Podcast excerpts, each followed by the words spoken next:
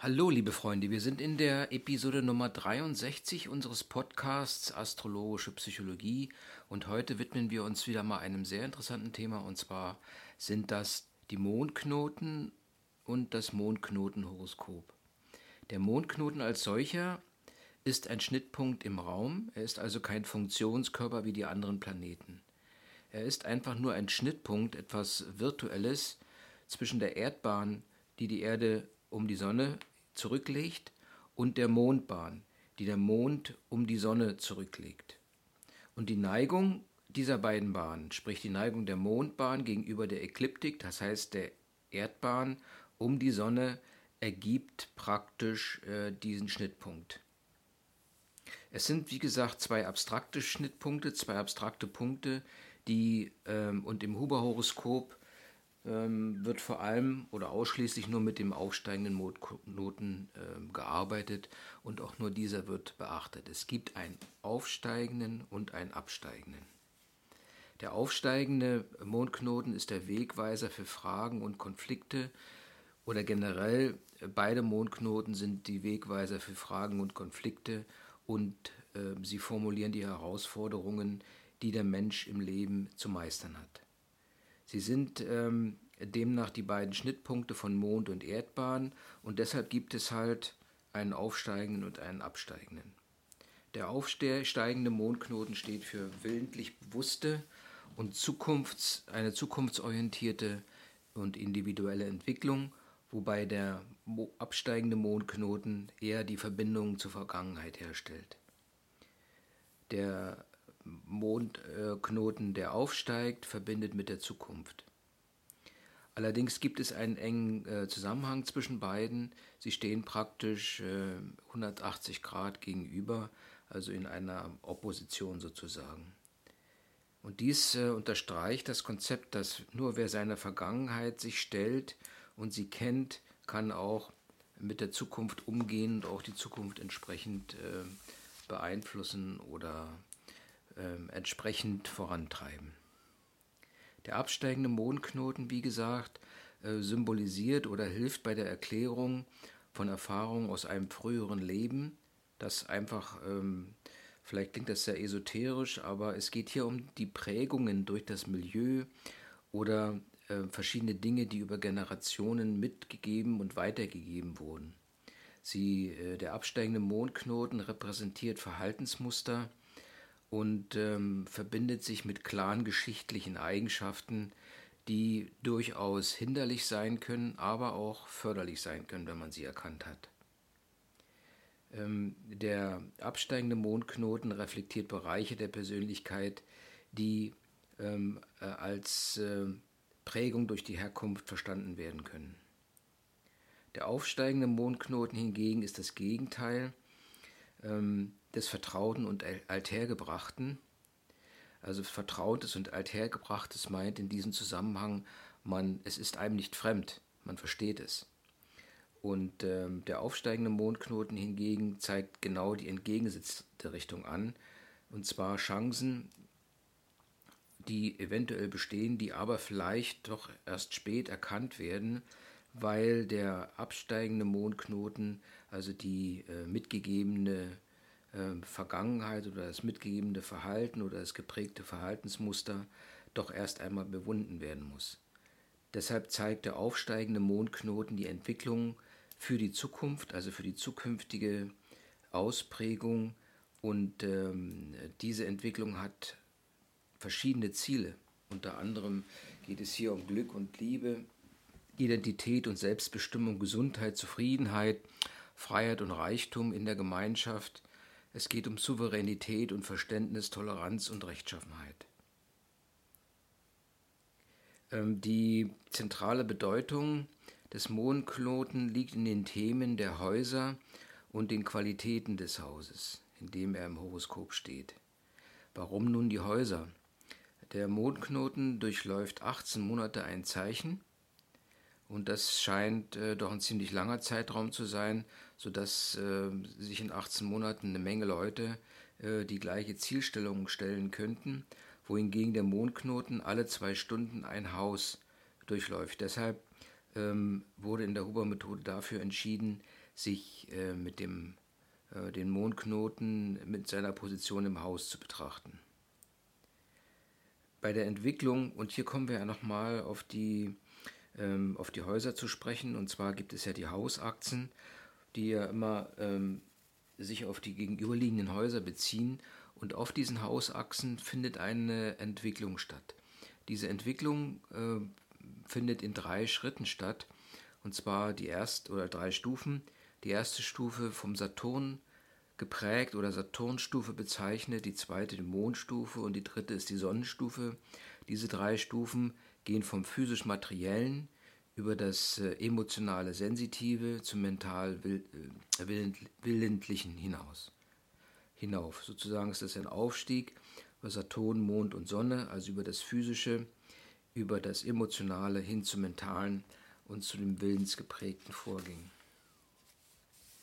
Wir hatten ja schon gesagt, dass die Achsen hier eine ganz wichtige Rolle spielen zwischen den Häusern und so können wir noch mal, haben wir nochmal die Gelegenheit, dieses Achsenschema ähm, der Hubers darzustellen, was sehr gut auch die Freiheit in deren Horoskopinterpretation darstellt. Die erste Achse ist die Begegnungsachse, sie liegt zwischen, ähm, sie erstreckt sich zwischen dem ersten und siebten Haus. Und ähm, wenn nun der Mondknoten in den Häusern steht, ergeben sich folgende Lernaufgaben. Wenn steht er im ersten Haus, ist die Lernaufgabe für den Menschen, also ähm, das muss angegangen werden und ähm, dank des, äh, des Horoskops, und wir sprechen hier über das Geburtshoroskop, kann äh, eine Richtung ähm, angezeigt werden. Und zwar geht es im ersten Haus um ähm, ähm, die Aufgabe, um die Lernaufgabe, ein interessanter Partner zu werden. Und zwar indem man sich selbst entwickelt, sich selbst liebt, selbst achtet und eine gewisse Selbstsicherheit entwickelt. Natürlich immer in der Balance, nicht übertrieben. Und ähm, ähm, es kann dazu kommen, dass die Persönlichkeitsentwicklung hier beginnt durch ein selbstständiges Auftreten und ähm, durch eine Artikulation der Persönlichkeit oder der Persona ähm, in der Hoffnung, dass äh, man da, man sollte einfach dann nicht unbedingt ähm, mit der Hoffnung einhergehen, dass die Unterstützung von anderen kommt. Also sich eher auf sich selbst verlassen, sich selbst stärken, dann wird schon die Unterstützung durch die anderen kommen. Das gegenüberliegende Haus, das siebte Haus, wenn hier der aufsteigende Mondknoten steht, dann besteht die Lernaufgabe darin, äh, den anderen die gleichen Rechte wie sich selbst einzuräumen. Das heißt, ähm, der, es geht darum, die ähm, ähm, Aufgaben in gemeinschaftlicher Arbeit und in Partnerschaft zu überwältigen und eigentlich die Balance zu finden zu dem durchaus vorhandenen Egoismus und Eigen, Eigensinn sozusagen zu finden. Also hier sehen wir praktisch eine, eine Balance zwischen ersten und siebten Haus. Es geht äh, in dieser Begegnungsachse darum, die Balance zwischen Ich und Du zu finden am Ende. Und ähm, dies ähm, äh, zeigt sich eben auch dadurch, dass wenn der aufsteigende Mondknoten im ersten Haus steht, dann steht der absteigende Mondknoten im siebten Haus. Und hier gibt es dann halt die Prägung, die aus der Vergangenheit kommt, die man mit sich herumträgt. Ähm, Im ersten Haus hingegen kann man durchaus dann, wenn der aufsteigende Mondknoten dort steht, eine gezielte Entwicklung vorantreiben. Die zweite Achse ist die Besitz- und Substanzachse. Sie erstreckt sich zwischen zweiten und achtem Haus. Ähm, eigentlich das zweite Haus ist ja bekannt für Geld und Besitz und das gegenüberliegende Achterhaus eher für Erbe und Tod. Also immer ist es der Besitz und die Substanz, um die es geht in dies, auf dieser Achse. Aber ähm, die, ähm, ähm, bei Huber geht dieses etwas weiter. Es geht jetzt nicht nur um diese materielle Substanz, sondern im zweiten Haus um meine Substanz und dann ähm, im achten Haus um die Substanz der anderen, um Formen und Regeln, die die anderen setzen und stellen Gesellschaftsstrukturen, Konventionen und Traditionen. Und so ergibt sich, wenn der Mondknoten im zweiten Haus steht, folgende Lernaufgabe, dass man einfach beginnt, seinen Selbstwert weiterzuentwickeln, aufzubauen. Es gilt zu lernen, sich nicht nur auf die Substanz und das Erbe anderer zu verlassen. Das heißt, Der Aufstieg wird in der ruhigen Gewissheit der eigenen Substanz und Fähigkeit vollzogen und auch gefunden. Ähm, allerdings erst, nachdem man äh, gewisse Spekulationen auf die Mittel ähm, aufgegeben hat, die andere zur Verfügung stellen könnten. Steht der Mondknoten im achten Haus, dann besteht die Aufgabe darin, dass man hier einen Austausch mit der Außenwelt sucht um, und sich bewährt, mit seinen eigenen Potenzialen, ähm, die eigenen Potenziale sozusagen einbringt und äh, sie in die Bedingungen äh, der Umwelt oder der Gesellschaft einzupassen. Ähm, einfach geht es hierbei darum, ähm, den Prozess des Geben und des Nehmens zu etablieren und zu akzeptieren, dass auf beiden Seiten wichtige ähm, Substanzen vorhanden sind. Ähm, adäquate Haltung wird errungen, wenn äh, Bedingungen, wenn Bindungen und Haftungen an Materielles, äh, das Sträuben und die Angst vor Verlusten und Wandlungen überwunden wird und man lernt, äh, die Interessen auch der anderen zu würdigen und anzuerkennen und einfach ähm, den, dem anderen auch seinen, seinen Raum zu lassen, seinen Besitz und seine Substanz. Die dritte Achse die Denkachse, die sich zwischen dritten und neunten Haus erstreckt, hat auch eine starke Bewandtnis für den ähm, Mondknoten. Es ist die Denkachse. Das heißt, dass oben die Denkprozesse und Erkenntnisse, Erkenntnisse durch die eigene Initiative im Vordergrund stehen. Unten jedoch im unteren Bereich äh, der Radix steht das kollektive Wissen, das Schulwissen, die öffentliche Meinung und so weiter im Fokus. Die größte Herausforderung hier ist es, überkommene Formen aufzubrechen und äh, neue eigene schöpferische Prozesse anzustoßen. So besteht die Lernaufgabe für den Mondknoten im dritten Haus oder die der Mondknoten im dritten Haus symbolisiert darin, dass man ähm, ähm, sozusagen von seinen eigenen Überzeugungen etwas abgeht und erkennt, dass es auch in der, äh, dass die eigenen Weisheiten oder Erkenntnisse nur dann Wert haben, wenn sie auch äh, von anderen, eben vom Kollektiv verstanden werden. Wenn es um einen Fortschritt geht, dann kann man seine eigenen Erkenntnisse und Weisheiten durchaus mit den Erkenntnissen von anderen ähm, noch verbessern und weiterentwickeln. Hm, und ähm, Natürlich ist hier die Voraussetzung, dass ähm, man seine persönlichen Anschauungen ähm, auch ähm, ähm, mit den anderen teilen kann, dass man einfach in der Lage ist, seine Anschauungen akzeptabel mitzuteilen. Steht der Mondknoten im neunten Haus, also auf der anderen Seite der, der Denkachse, dann äh, besteht die äh, Lernaufgabe darin, dass man sich äh, zu orientieren hat und ähm, seinen eigenen Weg wählt. Und, und zwar den Weg ähm, etwas weg von dem, von, von dem gesellschaftlichen Denken hin zu einem eigenständigen Denken, was darin besteht, dass man auch versucht, seine eigene Wahrheit zu finden. Denn ähm, man kann zwar eine gewisse Lebensphilosophie sich äh, aufbauen und entwickeln, aber sie bekommt erst Gültigkeit und Wert, wenn man in der Lage ist, auch seine eigene Meinung zu artikulieren. Und diese Artikulation der eigenen Meinung zeigt, dass man verschiedene Dinge erkannt hat und verstanden hat, ähm, die zum Teil auch aus dem vorhandenen Wissen stammt, stammen. Der Durchbruch hier auf dieser Achse ähm, erfolgt durch selbstständiges Denken und mutige Entscheidungen. Man kann, und das ist ja das neunte Haus, vor allem durch Reisen ähm, und eine eigene Lebensphilosophie entwickeln. Und ähm, ähm, man kann demzufolge auch ähm, oder man sollte einfach auch die Ansichten der anderen akzeptieren in diesem Bereich. Und das kann einen dann auch entsprechend vorwärts bringen. Die vierte Achse, die sogenannte Individuations- oder Individualachse, erstreckt sich zwischen vierten und zehnten Haus und es ist die zweite Hauptachse, die vertikale, die senkrechte Kardinalachse oder kardinale Senkrechte, wie sie bezeichnet wird. Hier verbindet sie, äh, die verbindet äh, das Kollektiv im unteren Bereich des Horoskops mit dem Individuum. Also das Kollektiv, das den Menschen in seiner Masse vereint. Ähm, der Einzelne kann sich aus dieser Masse nur erheben, wenn er sozusagen sich auf einen eigenständigen Weg begibt und, seine, und versteht, seine individuellen Besonderheiten zu entwickeln und sich zu unterscheiden. Diese Achse, diese Individualachse wird auch als politische Achse oder Machtachse bezeichnet, denn hier geht es um die Auseinandersetzung des Individuums, das heißt ähm, ähm, mit der Gesellschaft. Es geht hier darum, eine persönliche Stellung in dem Macht- und Organisationsgefüge der Gesellschaft zu erlangen.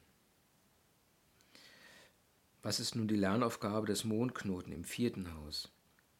Hier geht es darum, äh, wenn er im vierten Haus steht, dass man sich den Familiengeheimnissen stellt und auch den Tabus stellt und einen eigenen Standpunkt dazu findet. Dass man sich also mit seiner Nation, seiner Gesellschaft, in der man aufgewachsen ist, beziehungsweise seinem Clan einfach eine eigene Position dazu entwickelt. Man sollte seine Herkunft gefühlsmäßig aufarbeiten und akzeptieren und den Weg frei machen für einen authentischen und selbstbewussten Aufstieg. Dies gelingt aber erst, wenn man halt diesen Bereich für sich geklärt hat und auch positiv verarbeitet hat. Die Orientierung wird gefunden, indem man die Familie und die Herkunft anerkennt und seine individuellen Wünsche nach Macht und Ansehen überwindet. Es geht also nicht um sich selbst, um, um die eigene Person in dem Falle, sondern man sollte erstmal dieses ähm, äh, Familie und Herkunft anerkennen und dann setzt die Entwicklung schon ein. Wie gesagt, die Individuations-Individualachse, die vierte, ähm, zwischen vierten und zehnten Haus. Beim zehnten Haus, wenn der Mondknoten im zehnten Haus steht, besteht die Lernaufgabe darin, Entscheidungen immer auf die höchsten Ziele auszurichten. Man hat also Zielpunkte, ähm, die auch durch entsprechende Planeten ähm, gesetzt werden, an denen man sich orientiert. Das heißt, hier geht es darum, die Bequemlichkeiten und Sicherheiten der Familie, des Clans, der Vergangenheit hinter sich zu lassen und ähm, den Pfad äh, der Selbstverwirklichung zu wählen und zu begehen. Das kann mitunter heißen, dass man sich von sozialen Bindungen loslöst, ähm, aber diese soziale, diese Loslösung von den Bindungen und Beziehungen äh, beinhaltet viele Ängste und Hindernisse. Allerdings kann der Mensch äh, mit dem Mondknoten im zehnten Haus nur dann seine Identität erlangen ähm, oder sich selbst treu bleiben, wenn er sich sozusagen im Krisenfall, wenn es wirklich hart auf hart kommt, immer wieder auf die eigenen Potenziale beruft und verlässt und nicht auf die anderen. Das Ziel der Selbstverwirklichungen, ähm, der Selbstverwirklichung hier mit dem Mondknoten im zehnten Haus rückt näher, wenn man erkannt hat, dass es äh, die Bequemlichkeiten äh, durch Familie, Kollektiv oder ähm, Team oder was auch immer, wenn man darauf verzichten kann, um den eigenen Weg zum Gipfel gehen zu können, allein. Tja, der Mondknoten im zehnten Haus ist eine große Herausforderung. Er zeigt einen, einen Weg an, der gegangen werden muss. Die fünfte Achse, die Beziehungsachse, erstreckt sich zwischen fünften und elften Haus. Sie wird auch oft als Kreativitätsachse bezeichnet. Ähm, dabei handelt es sich ähm, um, äh, es wird deshalb Beziehungsachse genannt, weil sich hier der Mensch auf alles bezieht, was, man, äh, was, dem, was dem Menschen in seiner Welt begegnet. Ja. Ähm, Im fünften Haus ähm, geht es darum, dass er sozusagen alles, was in der, in der Welt geschieht, auf sich bezieht ähm, und ähm, ein Streben, dass man die eigene Persönlichkeit eine, eine, gewisse, ähm, eine gewisse Form bekommt durch die Selbstbegeisterung, denn das fünfte Haus ist ja ein ähm, ein Feuerhaus, ein fixes Feuerhaus. Das heißt also, das Feuer schafft in der Form immer wieder Selbstbegeisterung und ähm, das hilft gegenüber der Welt eine, eine starke Position zu beziehen. Wenn man im fünften Haus über die Selbstperformance im Du ähm, äh, mit dem, ähm, im Zusammenhang mit dem Du spricht, dann geht es im elften Haus eher um die bewusste Gestaltung der persönlichen Lebensqualität. Hier geht es um die äh, Rückbestätigung des, der eigenen Weltsicht durch andere. Man stellt sich also in einen Kontext und versucht dort entsprechende äh, Follower zu finden oder diejenigen, die eine ähnliche Herangehensweise an die Themen sehen. Welche Lernaufgabe hat man nun, wenn der Mondknoten im fünften Haus steht? Hier geht es dabei, hier geht es darum, dass man sich voll auf die eigene Kreativität verlässt und, ähm, ähm, und sich äh, praktisch nicht auf andere äh, verlässt, äh, wenn es darum geht, die eigenen Herausforderungen zu meistern. Das wäre das fünfte Haus und das ist ein sehr kraftvolles und der Schlüssel zum Selbst wird hier durch, das, wird eine gewisse, durch eine gewisse Risikobereitschaft und Experimentierfreude äh, dargestellt, dass man ohne Angst, das Gesicht zu verlieren oder sich etwas zu geben, zu vergeben, äh, vorwärts strebt. Steht der Mond im elften Haus, so besteht die Lernaufgabe darin, ähm, auf dieser, ähm, äh, auf dieser Beziehungsachse dass es hier um Lösungen und Perspektiven im Zusammenhang mit den Menschen geht. Also hier muss der Mensch schon mit einbezogen werden, also der, und zwar geht es um Menschen, die die gleichen Werte haben, die die Idee, Ideen teilen. Es geht hier um Teamwork, um die Berücksichtigung der unterschiedlichsten Interessen im Team und es geht darum, ein Gruppenbewusstsein zu entwickeln. Die Identität und Zufriedenheit entsteht durch die Wahl von Gemeinschaften. Also man kann sich hier äh, natürlich die Leute aussuchen, mit denen man äh, verschiedene Projekte ähm, äh, umsetzen möchte. Wobei gleiche Interessen und Ideale vorhanden sein müssen, um sich gegenseitig zu fördern und zu unterstützen. Voraussetzung, wie gesagt, ist in diesem Zusammenhang ein ähnliches Weltbild. Ähm, nachdem und ähm, diese Bereitschaft auch im, im Team vorwärts zu gehen wächst, wenn man halt äh, die, ähm, diesen Drang nach Alleingang oder Abenteuer äh, etwas ähm, ähm aufgegeben hat. Die sechste und letzte Achse im, im Horoskop wäre die Existenzachse zwischen sechsten und zwölften Haus und ähm, das ähm, wäre hier ähm, der Bereich zwischen Ich- und Du-Sphäre. Das sechste Haus steht für Dienen, Gesundheit, Arbeit. Und das zwölfte Haus, hier ist der Mensch wirklich auf sich ausgerichtet und wird mit seiner innersten Wahrhaftigkeit konfrontiert. Während er im sechsten Haus in den Dialog mit anderen Menschen treten muss, muss er hier in Dialog mit sich selbst treten und ähm, steht vor der Beantwortung der dringendsten Lebensfragen. Steht der Mondknoten im sechsten Haus, dann ist die Lernaufgabe, dass man in Entscheidungssituationen ähm, auf die eigenen, ähm, eigenen Bedürfnisse und Belange entsprechend mit einbringt, ähm, der Welt aber dient, damit sie diese eigenen Bedürfnisse und Belange, Belänge äh, entsprechend akzeptieren kann. Es geht also im sechsten Haus, wenn der Mondknoten steht, darin steht, darum, dass man die Eigeninteressen mit Fremdinteressen in einen gewissen Einklang bringt und äh, dass man eine gewisse Leistungsfähigkeit zeigt und Leistungsbereitschaft zeigt, die einen Platz im Gemeinwesen durchaus sichern kann. Und das führt dann durchaus dazu, dass man dienende Berufe wählt. Das heißt, dass man ähm, den Ruf des Du hört, um sich der Welt sozusagen anzudienen im sechsten Haus. Denn der Erfolg wird letztendlich durch persönliche Arbeit und Hingabe erwartet, durch das ähm, ähm, Dienen für viele und äh, für vielerlei einzutreten. Ähm, und ähm, Voraussetzung dafür ist es eben, dass man das Verlangen nach Absonderung und Einsamkeit aufgegeben hat. Auch hier sieht man, ähm, den Zusammenhang mit dem zwölften Haus.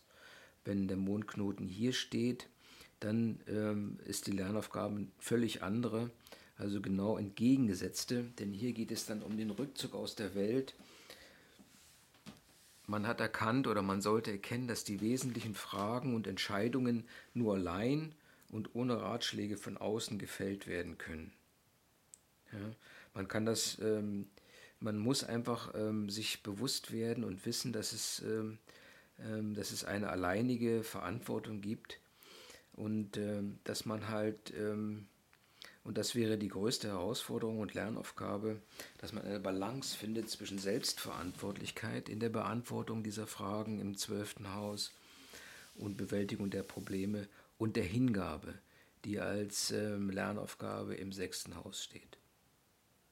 Es gibt also einen inneren Raum der Wahrheitsfindung, ähm, der ähm, lokalisiert werden muss und der einfach hilft, die Existenz ähm, zu gewährleisten und immer wieder die Energie zu aktivieren, die im täglichen Überlebenskampf erforderlich ist, ohne dass man Schaden nimmt sozusagen. Jo, das wäre nochmals die Übersicht über die sechs ähm, Häuserachsen. Sehr interessant mal wieder, dies wiederholt zu haben. Wir können nochmal in der Zusammenfassung darauf eingehen, dass der Mondknoten eigentlich eine geistige Orientierungshilfe ist. Und man muss sehen, dass immer mit dem absteigenden äh, Mondknoten, also der aufsteigende mit dem absteigenden Mondknoten verbunden ist und dass sich daraus auch verschiedene Themen ergeben können. Wichtig ist es hier eine Balance zu halten zwischen den Themen. Ja. Ähm, auch dies gilt eben für, den, ähm, für das zwölfte Haus. Hm.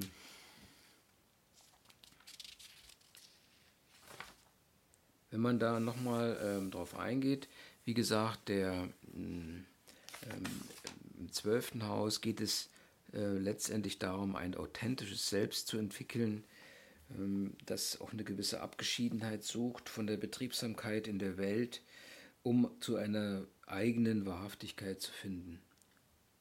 Man lässt einfach auch davon ab, ähm, immer wieder auch in der Welt präsent zu sein und dienen zu müssen, man widmet sich wirklich der eigenen Wahrhaftigkeit und dem eigenen Selbst. Es geht also ähm, äh, dass der Mensch, darum, dass der Mensch in seiner Individualisierung nur dann äh, vorwärts zu bringen ist, wenn er seine, seine ureigensten Lern- und Erfahrungs, äh, Erfahrungen macht und einen Weg einschlägt, ähm, um sich den Herausforderungen zu stellen, der eigentlich völlig ähm, anders geartet ist als die Herausforderung oder die Lernaufgabe, die es im, im sechsten Haus zu absolvieren gibt.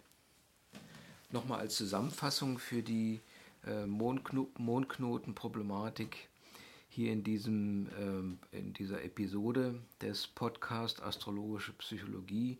Der aufsteigende Mondknoten zeigt uns ähm, die positiven Möglichkeiten auf, ähm, um die eigene Entwicklung voranzutreiben, ergibt uns eine Orientierung für den einzuschlagenden Weg.